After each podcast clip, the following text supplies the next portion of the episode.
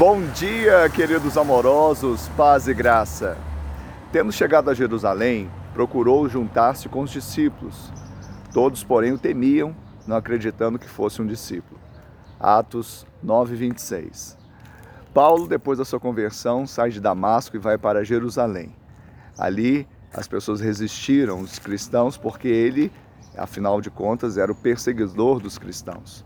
Mas todos, com exceção de um, Barnabé, que é o filho da consolação, faz a integração dele na comunidade cristã. Quantos Paulos nós podemos ter no nosso meio? Não devemos discriminar, porque Deus pode transformar a vida de uma pessoa, de um homem, de uma mulher. E quem sabe, como Paulo, que foi perseguidor, vai ser perseguido por causa da justiça. Que entrava nas casas para assolar a igreja, agora plantou muitas igrejas nas casas. Que Ele te abençoe, você tenha esse coração de Barnabé e que Ele te dê um final de semana de bênção e vitória, em nome de Jesus.